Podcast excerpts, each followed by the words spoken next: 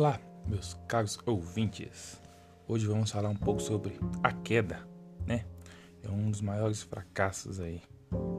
Vamos fazer a leitura lá em Romanos, capítulo 6, versículo 23, que diz o seguinte: Porque o salário do pecado é a morte, mas o dom gratuito de Deus é a vida eterna, por Cristo Jesus, o nosso Senhor, né?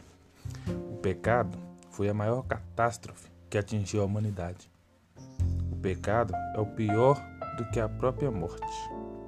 A queda dos nossos primeiros pais foi a maior trajetória da história. Satanás, com, com sua astúcia, né, enganou a Eva e ela comeu do fruto proibido e deu dele também a seu marido.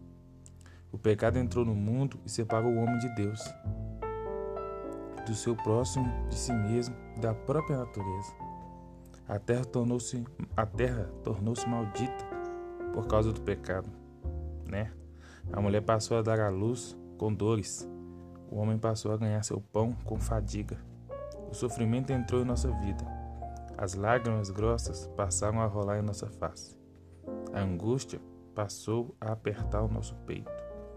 Mas Deus não nos deixou entregues ao nosso infortúnio. Deus prometeu o redentor lá mesmo no, lá mesmo, no palco da queda, dizendo: Da semente da mulher nascerá aquele que esmagará a cabeça da serpente. Aleluia. Esse descendente da mulher é Jesus. Ele veio ao mundo para nos perdoar, nos salvar e nos levar de volta para Deus. Ele é o caminho que nos conduz ao céu. Ele é a porta do céu. Ele é o mediador entre Deus e os homens. Ele pode agora mesmo dar a você alegria, paz e perdão. Que Deus abençoe você.